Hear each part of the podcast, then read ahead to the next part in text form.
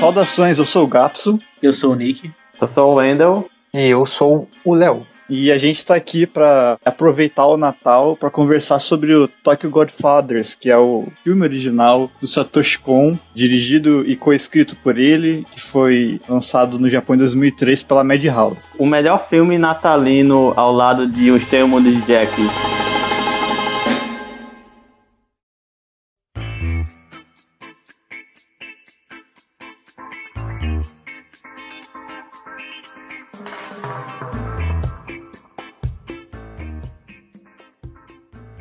Pra falar a verdade pra vocês agora de cabeça, eu nem lembro se eu já assisti muitos filmes temáticos de Natal. Cara, eu devo ter visto alguns, né? Na animação japonesa, né, no caso. Ah, tá. Eu falar sessão da tarde, eu já devo ter visto, sabe? É, na animação japonesa, no caso. É especial, né? Tipo, a Gretzko tem um especial de Natal. É, normalmente é, os animes têm algum episódiozinho assim, mas de filme mesmo eu não lembro. É, mas nesse caso é um filme temático de Natal mesmo, né? A obra inteira gira em torno do feriado e tudo mais. É o mesmo cenário, né? Implementado durante o Natal e tal. É, antes de falar do filme, talvez seja bom falar sobre o Satoshi Kon um pouquinho, né? Porque ele teve uma morte prematura por câncer, mas ele fez poucos filmes, relativamente poucos, né, considerando outros diretores, mas ele chegou a construir uma reputação aí como um dos melhores do Japão na época que ele esteve ativo, por tudo que ele já fez, né? O filme que eu vi do. que eu tinha visto Satoshi Kon era o Perfect Blue, que eu amo, adoro, eu acho incrível. Acho que é a melhor coisa em anime que eu já vi, assim. E aí eu vi Tokyo Godfather, e é, cara, que vibe completamente diferente, né? Sim, e a coisa mais curiosa é que justamente o Tokyo Godfathers, ele é um ponto fora da curva dentro da, do catálogo do Kon, justamente por ele ser o mais normal dentre todos eles, porque como o Léo acabou de comentar, quando você assiste qualquer outra obra do Kon, seja uh, Perfect Blue, Millennium Actress, Paranoia Agent, ou até o mangá que ele lançou, que foi o Opus, eu acho que o primeiro impacto que você tem é a narrativa e o quanto que ele consegue de desorientar sempre, porque é como se a experiência de você assistir um filme dele fosse uma alucinação. Você começa assistindo só que a linha que define a realidade e o imaginário em algum momento se rompe e você não consegue mais discernir o que é o que. E você fica completamente enlouquecido e desorientado e é levado totalmente por essa narrativa muito excêntrica e delirante que ele impõe aqui. Esse com certeza é um dos pontos característicos dele, né? É o psicológico e brincar com o irrealismo.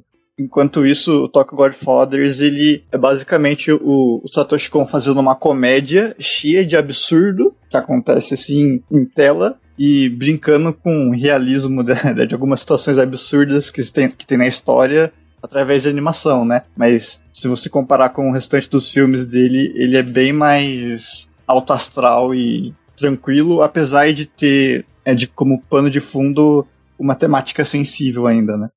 Sim, e um outro ponto também é que, justamente essa questão do realismo, é que toda narrativa, ela, por mais que ela tenha certas coincidências, que a gente vai falar mais pra frente, a estética é muito pé no chão, né? O, o como ele não tenta criar esse jogo psicológico em que é como se você estivesse novamente em, em um delírio, sabe? Não é uma obra incrivelmente experimental, surrealista, como Páprica, ou, novamente, sabe, essa obra mindfuck psicológica densa como Perfect Blue ou Paranoia Agent. Ele é uma obra muito mais humana, focada em certos aspectos da sociedade e também em transmitir uma mensagem mais empática de conexões e relacionamentos entre aqueles personagens, né? E também um exercício de empatia que a gente vai falar mais também o grande ponto do estilo do Kon é justamente como ele pensa como animação realista, ela ainda de alguma forma consegue se beneficiar da fluidez que existe nas qualidades mais expressivas do meio, né, da animação. Como ele pensa o espaço e o tempo, como você consegue borrar tudo e criar um fluxo borrado, né, com o lápis do animador e muitas vezes enfatizando isso. Eu acho que o estilo dele justamente é pensado nesse contraste, né, da animação e como ela ainda consegue trabalhar com realismo. Normalmente você pensa na animação como algo mais lúdico. né? Então o estilo do Kon ele vem um pouco na contramão e isso é interessante como o estilo dele cresceu com o tempo, né? Porque hoje você percebe que não existe muitos diretores como o Kon e talvez nenhum como ele, porque o estilo dele foi muito único e revolucionou justamente fora da animação e no ocidente, justamente porque nenhum outro autor tentou pensar nisso como ele fez o seu breve tempo de carreira. Acho que é interessante falar justamente sobre como o Kon ele prosperou na parte sobre imaginativo, né? Então, eu acredito que o grande ponto do Kon, por exemplo, Miyazaki, ele justamente prosperou como um autor muito romancista, né? Então, tanto que existem tantos ensaios na internet falando sobre o vazio, sobre o silêncio do Miyazaki, o Kon, ele justamente prospera na parte sobre como ele pensa histórias como ele tem ideias muito evocativas e criativas. Então, você vai ter muitos autores e diretores ocidentais que vão copiar muito ele, né? Então, acredito que o grande ponto que o nome do Kon perdura até hoje é justamente como artistas se inspiraram nele, porque ele tinha muitas ideias à frente. Eu acho que vale falar como o Kon ele frequentava o Musahino College, foi justamente que ele estreou no Dojin de Toriko, que foi o que chamou a atenção do, do Otomo, né? E procurava e acabaria empregando com como um assistente que não foi creditado em Akira. É, e o Otomo carregou ele pros animes quando ele começou a, a fazer anime, né? Tanto que ele, o Kon trabalhou no, no layout do, do Houjin-se, que é escrito pelo Otomo, e naquela antologia Memories, do Katsuhiro Otomo, ele trabalha ali especificamente na história do Magnetic Rose, né? E tem muito, muitas entrevistas em que o Kon ele agradece ao Otomo, porque foi basicamente ele quem puxou para a indústria para começar a trabalhar com animação uma das, das lições que o Otomo passou pro Kon na época foi justamente de fazer desenhos hiper detalhados, né? Já que Akira, como o Nick falou, é um mangá que o, que o Satoshi Kon trabalhou como assistente. E ele, ele, é um dos mangás mais super, hiper detalhados ali dos anos 80, né? Então ele, ele aprendeu com isso e isso se refletiu nos storyboards que mais tarde ele passou a fazer como diretor, como storyboarder também. É, tem uma, uma relação, assim, muito direta que você percebe é, do tipo de design que os animes do Kon produziram do que o Satoshi Kon produziria, né? Então, existe uma confusão das pessoas normalmente pensarem que é uma coisa de época, na verdade é muito mais um dos legados que o Otomo trouxe para a indústria e que, na verdade, o, Oto, o Satoshi Kon carregou muito mais do que o Otomo, né? Então, normalmente quando as pessoas vão parodiar alguma coisa do Satoshi Kon ou reverenciar, normalmente elas buscam design são muito traçados pelo que o Otomo fez, né? É interessante isso como esse legado que foi trazido do Otomo e dos seus mangás como mangaka. E justamente trabalhando em Akira, eu, é também interessante falar como tem algumas semelhanças temáticas com Tokyo Godfathers. É sobre família, arrependimentos, consequências, e Tokyo Godfather traz esse tema muito mais amadurecido por parte do Satoshi Kon. Um ponto interessante sobre o Kon também é que ele era muito perfeccionista. E eu não sei se vocês já viram, é, tem muito vídeo aí sobre sobre a comparação entre os storyboards que ele fazia e o resultado final do filme. E para todos os filmes dele, os storyboards dele eram praticamente cenas chaves da animação do filme, assim, porque ele sempre tentou fazer os boards mais detalhados possíveis e ele até chegou já a comentar em entrevista que o do Paprika foi o mais difícil, foi um pesadelo criar por conta até mesmo do contexto desse realismo que, que, a animação brinca na execução, né? E ele disse que, por causa disso também, que Páprica foi a, a mais detalhada e a maior das obras dele, por trabalho absurdo que ele teve que fazer para desenvolver os storyboards. E apesar de não ser esse o caso de Tokyo Godfathers também, que não apresenta absurdo, mas o storyboard e o estilo que ele faz é, é bastante presente e se a gente comparar os, os boards com o resultado final do filme, eu acho que dá até pra gente colocar no post depois, para quem quiser ver, em comparação, é sim, é quase um para um o nível de detalhe que a animação final segue. E isso não é tão comum assim. Falando em realismo, uma coisa que me chama a atenção é que esse, é que esse filme ainda tem o seu, seu grau de exagero, até na animação, né? Ele usa muito pela técnica de puxar e esticar, os designs ficando bem bizarrões, dentões, carões. É, é divertido. É, ele usa bastante isso. É, além dos absurdos cômicos, né? Ele, e ele usa animação para enfatizar isso. Tipo, que a gente vai comentar ainda, mas o bebê meio que sempre salva a turma por causa que ele vai no, por exemplo, ele vai no cemitério e lá tem comida, ou ele eles saem do restaurante, aí aparece um carro e bate com tudo no onde eles estavam. Ele vai sempre usando a animação para trazer uns absurdos meio inesperados e para serem, entre aspas, cômicos e levar a narrativa meio mais alto astral, apesar de todo o drama. É, e inclusive a gente não falou qual é o plot da história, a gente só começou a falar sobre a história, né?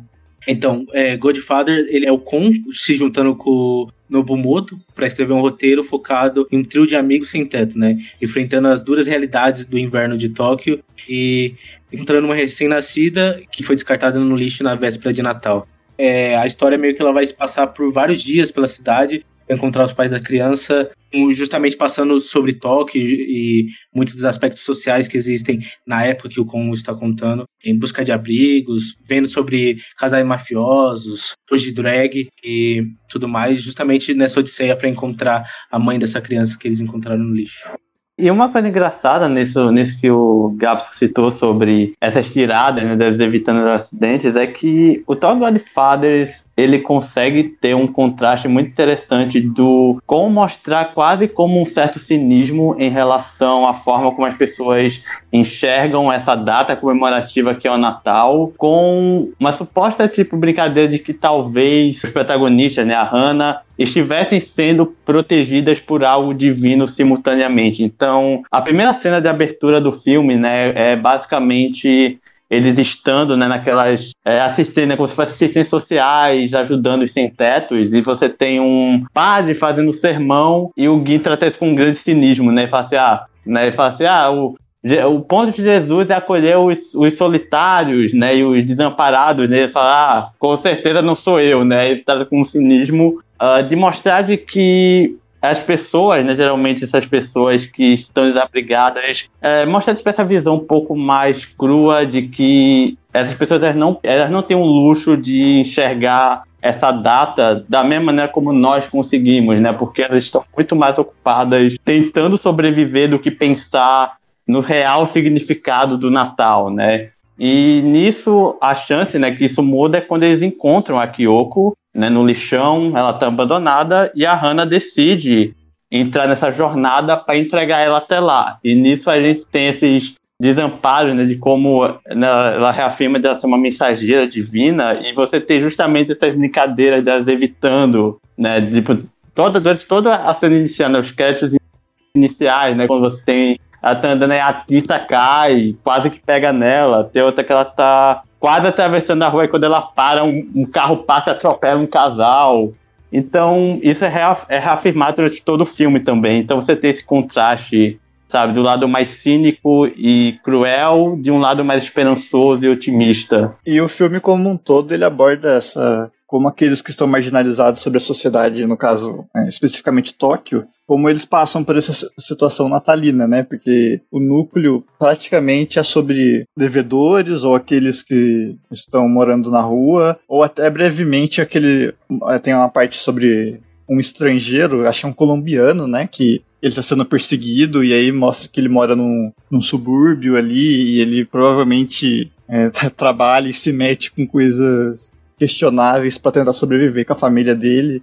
E, em geral, é uma visão sobre como o Natal e seus simbolismos tendem a afetar mais ou menos as pessoas dependendo das condições delas, né? Eu acho que essa, essa temática da família ela passa por Fadas de uma maneira interessante, porque eu acho que tem isso de quem é marginalizado e não tá dentro de um ideal de uma, de uma família natalina, né? Que acho que pega muito aquela família talvez perfeita, né? E dentro disso é engraçado porque eu acho que ele é um filme sobre criticar a família e ao mesmo tempo ele tem umas coisas não sei se umas coisas, mas uma coisa que eu sinto que vai um pouco na contramão, porque o grande plot do casal que abandonou a, a guriazinha acaba terminando num negócio assim muito de maternidade, que eu acho meio esquisito, assim, não sei se vocês acham isso também. Tipo, isso é correto, assim, eu acho que essa questão da família e dos laços, principalmente né, os laços paternos, é algo muito presente em Talk Godfather durante toda a obra,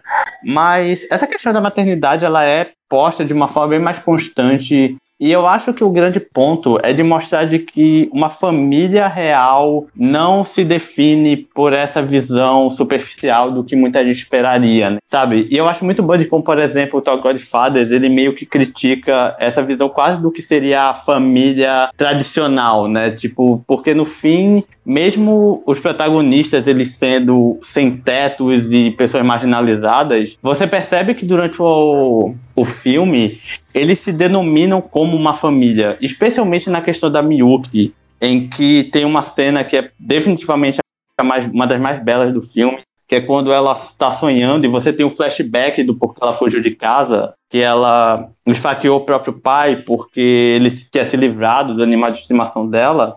E no momento em que ela tá lá, né, esfaqueando, a figura materna dela muda pra Hannah, né? Tipo, a mãe dela muda pra Hannah, o pai muda pro Gin. E quando ela, né, a Hannah entrega a Kyoko, né, que é a bebê, pros braços dela, você tem, né, ela se transforma em um anjo. E é como se ela tivesse percebido que até agora eles são a verdadeira família que a Miyuki tem, sabe? A real família dela não é mais os pais biológicos, sabe? Agora é, é a Hannah e o Gin que esteve protegendo ela o tempo todo, por mais disfuncional que pareça.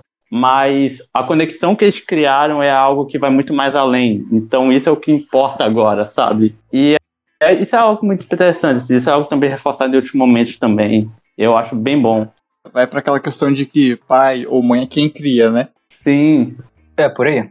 Eu gosto como que o filme gosta, gosta de apresentar sobre o amor, mas talvez não romantizando e mostrando que pode ser uma realidade suja também, principalmente por causa das circunstâncias dos personagens. Porque como o Léo falou, aquela, aquele casal lá que sequestra a criança é basicamente por amor apesar do egoísmo de não pensar nos pais da criança que foi sequestrada, né? Já que aquela moça ela perde o bebê dela e ela tá lá na, no hospital e ela quer se preencher desse sentimento e ela vê um bebê sorrindo para ela e pega porque ela quer colocar na cabeça dela que essa criança agora é filha dela, porque ela quer dar um amor de mãe, né? E até nos personagens desse do nosso núcleo central, a Hannah e, e os outros, é muito sobre isso também, né? Sobre eles foram abandonados, então eles têm um sentimento de, por exemplo, a Hannah especificamente, ela, ela foi abandonada pelos pais, ela quer ser, quer ser mãe porque ela quer dar para alguém esse sentimento ou essa, esse amor que ela nunca foi capaz de ter, já que ela foi abandonada e depois ela é, foi criada é, por outras pessoas, né? Sim, e um outro ponto para reforçar essa questão é que, justamente, Talk Godfathers ele mostra muito essa visão de você ter sentimentos muito belos, nobres e honrosos florescendo em um ambiente muito sujo, sabe? É tipo, é que nem aquela frase, né? Flores, é, você vê uma flor nascendo em uma encosta de cimento, né? Porque até mesmo, por exemplo, nesse núcleo que foi comentado sobre os imigrantes, né? De você ter esses caras que estão no subúrbio, ele se envolveu em uma, enfim, né? Nesses esquemas bastante perigosos, uh, você percebe que ele se envolveu porque ele quer salvar, tipo, a esposa, né? Porque, como eu falei lá, a esposa dele é mãe de uma filha, né? E eles estão fazendo isso pela família. E quando a Miyuki ela fica com essa família, né, com os imigrantes, é algo muito bom porque mesmo eles não se entendendo, né, pela língua, sabe, porque eles não falam a mesma língua, então eles têm problema de se comunicarem com o outro, ainda assim ele rola um grande entendimento mútuo entre eles, sabe, de você querer ser acolhido. E é nesse momento que a Miyuki se permite abrir mais para ela e ela também acolhe e consola Miyuki por toda a dor que ela passou ela consegue se relacionar mesmo não conseguindo se comunicar diretamente. Então, uh, isso é algo bem interessante, sabe? A questão da Hannah também, de ela querer ser mãe, uh, mesmo as pessoas não considerando ela serem aptas para isso sabe? De querer dar esse ambiente muito amoroso, mesmo em um ambiente tão decadente, é algo que é muito simbólico e que consegue transmitir essa aura muito esperançosa, sabe? Tipo, essa essência muito uh, única de que não importa o ambiente que esteja, ainda pode existir amor e as pessoas ainda podem amar apesar das circunstâncias. Eu gosto muito de uma fala que a Hannah tem de que se ela é filha dela, ela vai perdoá-la, né? E ser capaz de falar livremente é a força vital do amor. Essa frase é muito interessante, mas eu sinto ela um pouco datada, que é uma das críticas que as pessoas normalmente fazem muito filmes antigos e coisas do tipo, justamente nós entendemos hoje como você forçar pessoas a serem leais a, a um tipo de lealdade às suas famílias, independente da condição que eles vivam e perdoarem, é, independente do que seja trazido a eles.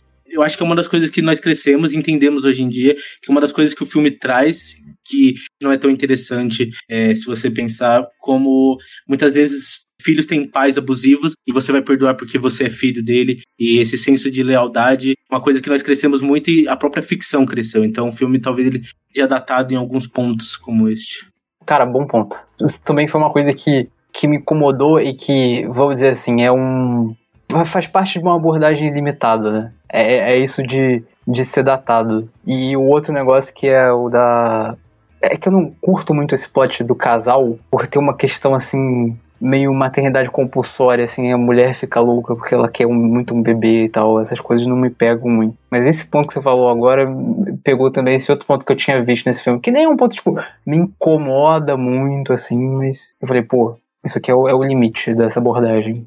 É tanto isso que muita gente considera também que todo o roteiro ele é bastante previsível por causa disso, né? Que ele segue esse ciclo de alguém é abandonado e tem toda uma jornada para, no caso dela, acabar se encontrando com o pai e possivelmente eles conversam no final e se entendem, né? Acho que uma vez também importante que falando em coisas datadas, Uh, talvez tenha um outro ponto que eu acho que incomoda é algumas frases do Gin em relação a Hannah que hoje em dia podem soar homofóbicas ou transfóbicas, né? Tipo, a forma como ele fica referindo-se, ah, é melhor ser feio do que eu ser uma bicha, sabe? Parece que ela não pode amamentar um bebê. E hoje em dia isso pode soar ofensivo para muitas pessoas, sabe? E dá para perceber claramente que esse tipo de fala, no contexto da, filme, e até pela época que ele foi lançado, que também não é tão antigo assim, mas também não é de agora, é que tá no contexto de humor, né? Tá no contexto que o, o filme tenta ser mais descontraído. É, tem um Girls Media, um site sobre. que é interessante que ele tem um comentário, né? A visão sobre é, pessoas trans sobre a personagem. Acho interessante, tem alguns problemas de fato, mas normalmente é positivo, assim. Tem uma questão sobre como eles sentem que a personagem é humanizada de certa forma, e mesmo que existam estereótipos ali sobre até mesmo ela ser é, coisa da histeria, né? Mas é uma personagem que ainda é bem quista, assim, é, por pessoas trans. Também vale é, levantar não só da época, como o Satoshi Kon não era uma pessoa trans, então existe um limite até onde ele consegue ter empatia, né? Então ele não consegue criar uma personagem assim trans tão realista. É, só a percepção dele, né? Como homem gostaria de voltar um pouco que o Léo tava, tinha comentado. E acho que o grande ponto do filme é justamente sobre como são personagens e relações tóxicas. Tudo sobre a série é justamente sobre pessoas vivendo nesse tipo de relações tóxicas, né? E essa coisa sobre do perdão incondicional é justamente o meu grande ponto, o problema com o filme, né? Porque justamente a noção de que você se afastar de situações tóxicas falta de lealdade, justamente quando é se preservar, né? E acho que o, o filme tem esses problemas, como ele não é tão bem pensado tematicamente sobre esses pontos, como o Gapso falou, da previsibilidade, que justamente o filme ele joga um pouco sobre. Existe um arquétipo dessa tipo de narrativa, então ele joga muito perto disso. Ele talvez não pense tanto sobre isso como hoje em dia, com a maturidade que nós temos é, de cinema e narrativa, costumamos pensar quando assistimos. Cara, e eu vou falar que acho que isso esbarra no meu maior incômodo com o filme, que é o final, né? Tipo, cara, como assim? Tipo, a guria esfaqueou o pai, eles se encontram e você acaba com o filme você não fala disso. É muito broxante. Sei lá, eu não me incomodei necessariamente muito com esse final. Eu acho que talvez um dos pontos que eu acho que mais me incomodou na narrativa é o imenso uso de conveniências, assim. E eu, sinceramente, não faço muita questão, assim, eu não me considero uma pessoa que fica esmigalhando e fica, sabe, desmerecendo a obra porque, ai, tem algo não explicado, sabe? Eu acho que furos de roteiro são válidos se for em prol de algo maior, mas a impressão que eu sinto é como se a narrativa de Dog Godfathers estivesse tentando fazer algo parecido com o que o Taxi fez, sabe? De você ter uma narrativa que, se, que fica totalmente emaranhada com uma série de desventuras e coincidências que se cruzam. Só que o problema é que Talk Godfathers não é tão bem amarrado quanto o Taxi, né? Você percebe que muitas das coincidências não são feitas para criar uma problemática, mas sim para resolver. E tem algumas que põem a sua suspensão de crença em xeque,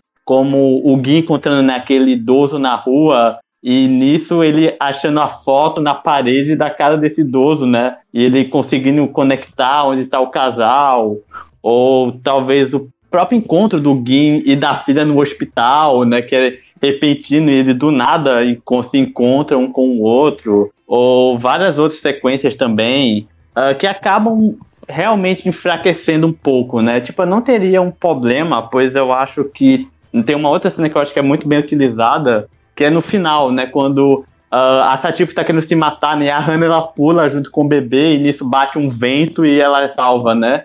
Isso, obviamente, é uma cena que não aconteceria na vida real, óbvio, mas nesse contexto ela consegue ter uma catarse, sabe? Ela consegue representar algo muito mágico dentro daquele contexto natalino e tal.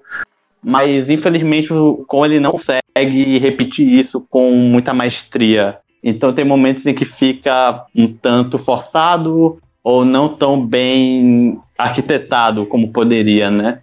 Assim, para mim, esse filme, ele tem um roteiro é, relativamente simples e previsível, até com alguns problemas que vocês já citaram, mas eu enxergo que ele, para mim, é mais sobre a execução desses pontos e sobre a tentativa do Conde fazer uma comédia e colocar alguns absurdos no sentido de animação mesmo, como essa própria cena final dela com o bebê caindo do prédio tranquilamente num ato quase heróico, do que sobre é, um aprofundamento temático bem estruturado e sólido. Então, por isso até que eu vejo que ele é um bom filme, mas ele não é grande coisa, é super incrível. Eu não acho que ele seja um dos mais notórios do Satoshi Kon, mas ao mesmo tempo eu vejo bastante aproveitamento da execução dele por causa da animação, pela forma como o diretor ele tenta mostrar várias vertentes de Tóquio que acaba até sendo um personagem porque ele explora bastante becos e ruas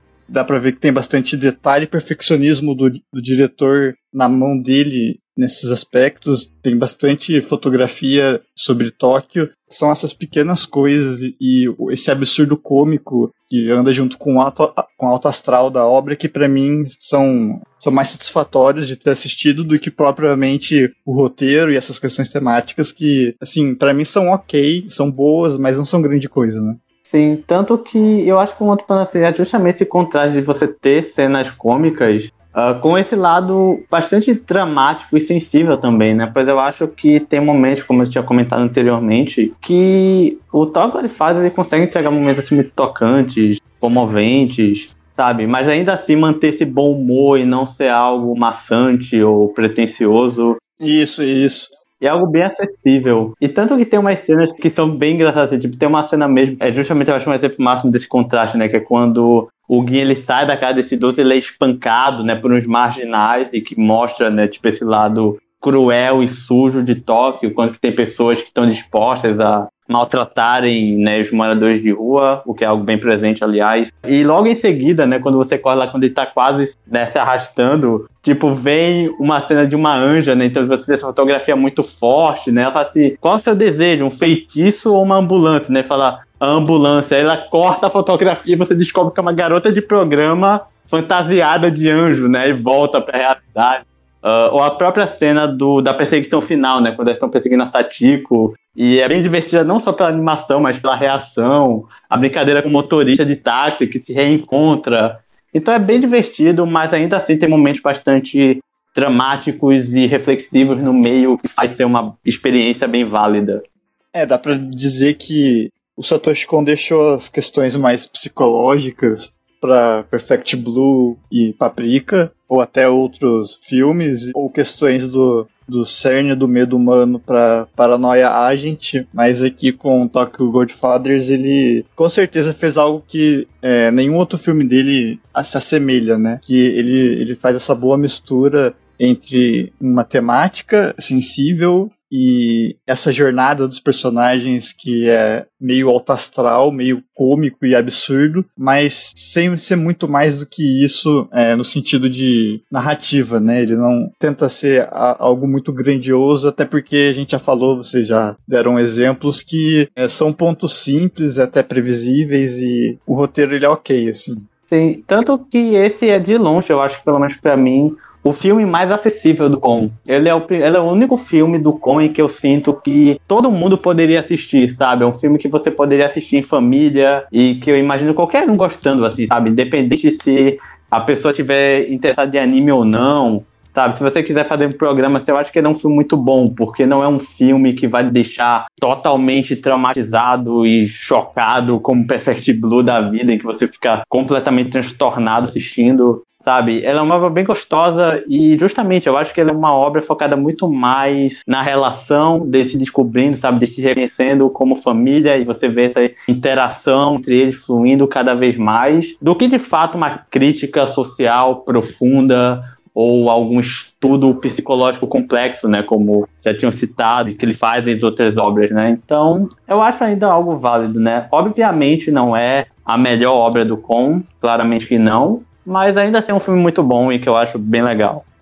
Acho que da parte final também tem alguns problemas, como a coisa sobre a ladrão insana de bebês, né? Que ele joga com a coisa sobre a depressão pós-parto e como ele não trata isso não assim com o valor que se deveria. Acho que o meu problema com o filme é justamente como seus temas são tão complexos como família e tudo isso, e eles não são tão bem pensados à altura da complexidade que existe neles, né? Então, é, sobre é, ela querendo se matar com o bebê, como não existe realmente o peso que isso deveria ter, e justamente sobre isso, sua depressão pós-parto não ter é, esse peso também que precisaria, e tudo é, é muito justificado para ter uma perseguição apenas. Eu não sinto o peso que deveria nisso. Eu acho que justamente como a Sachiko, ela justamente não parece humana para mim, não parece real. Justamente porque o filme ele não entra muito nisso, pensando que é muito mais uma comédia. Então, acredito que não existe esse a comédia acabar comendo essas partes que são muito importantes justamente é, um personagem se sentir real, se sentir uma pessoa real. É justamente o, o que dá o peso pro espectador. É um dos, dos, meus problemas com o filme. E que cai muito assim na minha consideração. E é uma coisa que o Con fez nos seus filmes é, brilhantemente acima.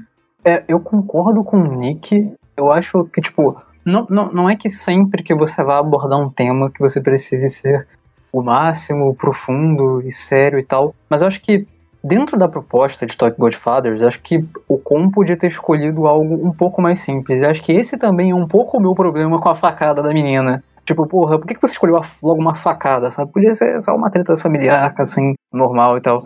Mas tudo bem também. Acho que eu também concordo com ela de que é um filme que vale a pena, é um filme que é divertido, assim, sabe? Mas passa por essas limitação, limitações e escolhas que eu não faria como autor também. Uma coisa sobre é, justamente como os personagens têm reações que são muito exageradas e pelo menos para mim, eu acabo saindo um pouco da obra e pensando quão exagerado e fora da realidade parecem algumas reações, algumas atitudes estão tendo, né? Pegar sua filha e correr para se matar, a facada, tudo isso, como isso parece muito fora da realidade. E eu acho que justamente eu acho que esse é o problema, porque o Con ele normalmente lida com mundos que são muito fora da realidade. Quando ele vem para esse mais mundano, ele acaba é, perdendo um pouco a mão, porque eu acho que o problema é que justamente que essa história é muito mudana e o tipo de narrativa que o Con normalmente constrói, ele extrapola muitas coisas que parecem fora da realidade.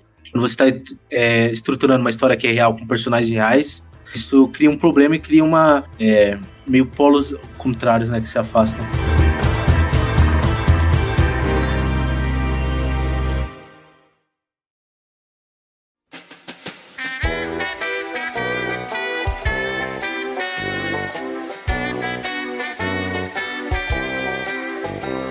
Uh, só para agregar essa questão da influência e legado que o Satoshi Kon deixou, uh, é bem legal perceber que isso foi bem mais além do que a indústria de animes e mangás, mas até no próprio cinema. Tanto que tem um diretor, que é o Darren Aronofsky, que claramente é muito fã do Kon e dos trabalhos dele. Tanto que teve um filme dele que ele utiliza o mesmo plano que o Satoshi Kon usa no Perfect Blue, que é o Requiem para o Sonho, né? Aquela icônica cena da banheira, né? Quando a protagonista está imersa, ela grita, isso é recriado lá. Tanto que, se eu não me engano, parece que o Aronofsky ele foi atrás dos direitos para poder utilizar no filme dele. E, inclusive, muitas das outras obras também mesclam muito com essa estética de uh, quebrar a linha do real e do imaginário e você não conseguir mais discernir, né? Você ter esse estudo psicológico uh, sobre a mente daqueles personagens. Mãe, eu acho que é um exemplo disso, né? Que é uma grande alegoria, mas tem um momento em que ela começa normal e do nada desencadeia em algo completamente atroz e maluco. E principalmente o Cisne Negro, que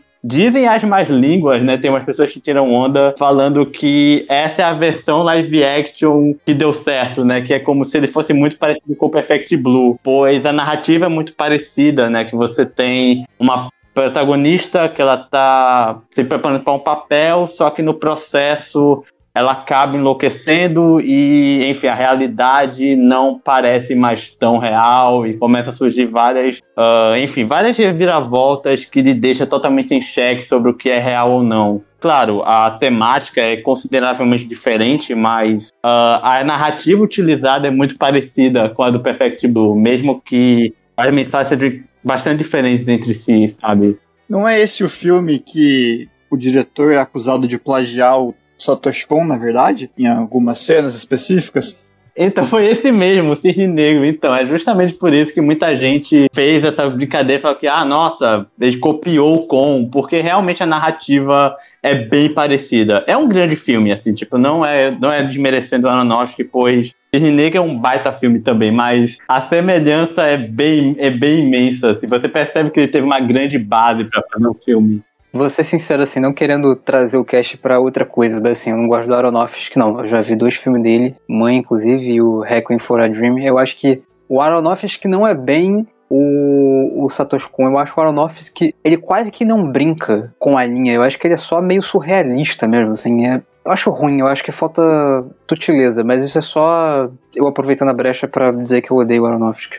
Então, se é esse mesmo caso desse filme, é que eu não lembro agora de cabeça, mas eu já li artigos e, e falando sobre o Con dando entrevista de que, de fato, algumas cenas são realmente plágio e não é só apenas inspiração ou referência. Mas agora eu não, eu não lembro de cabeça exatamente. Eu lembro de já ter lido é, declarações do Con um pouco antes até do falecimento dele, de que eles pegaram a indústria americana, norte-americana no caso, pegou algumas coisas do filme dele sem, sem permissão e ele não fez nada a respeito, alguma coisa assim. Mas eu não tenho certeza porque agora eu não lembro de cabeça. Mas ele ficou puto com isso? Ou ele ficou de boa?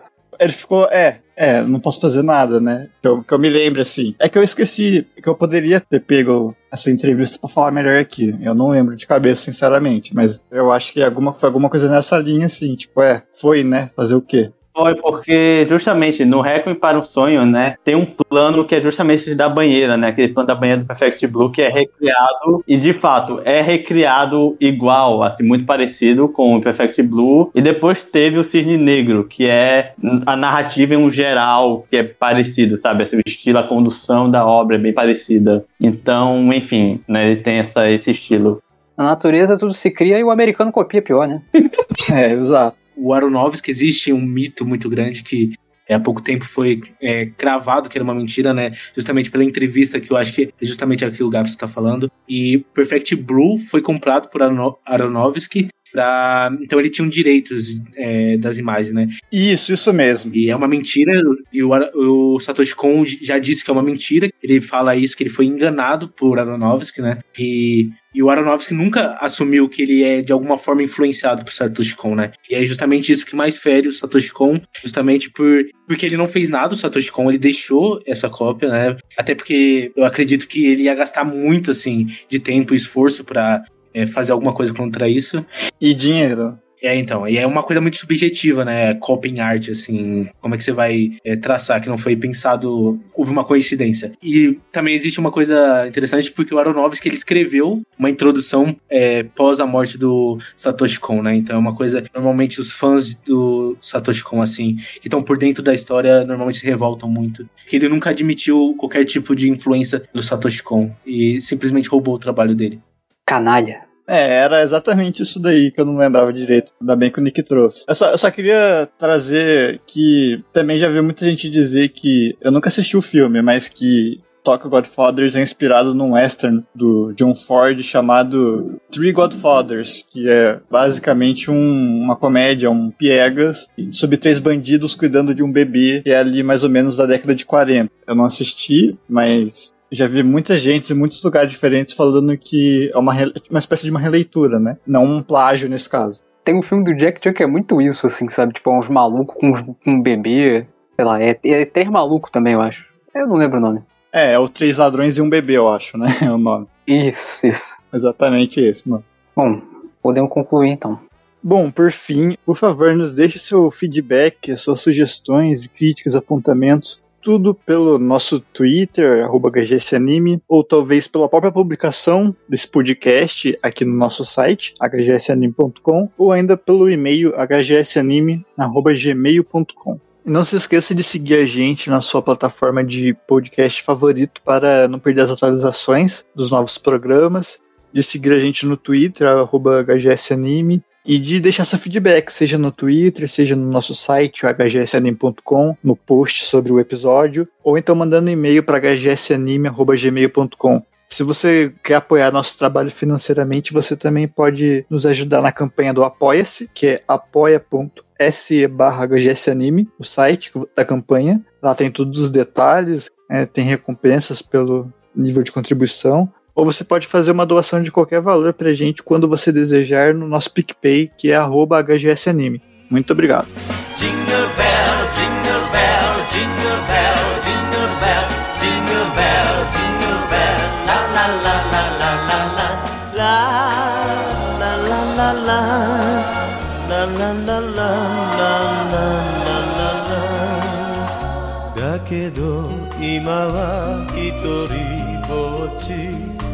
サンタクロースもいない僕はクリスマスなんか来てほしくない。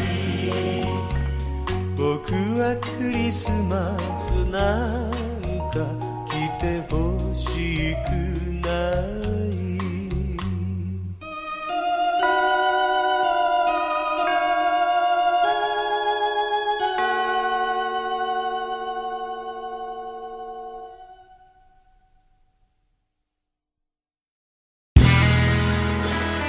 Este podcast foi editado por André de Carvalho.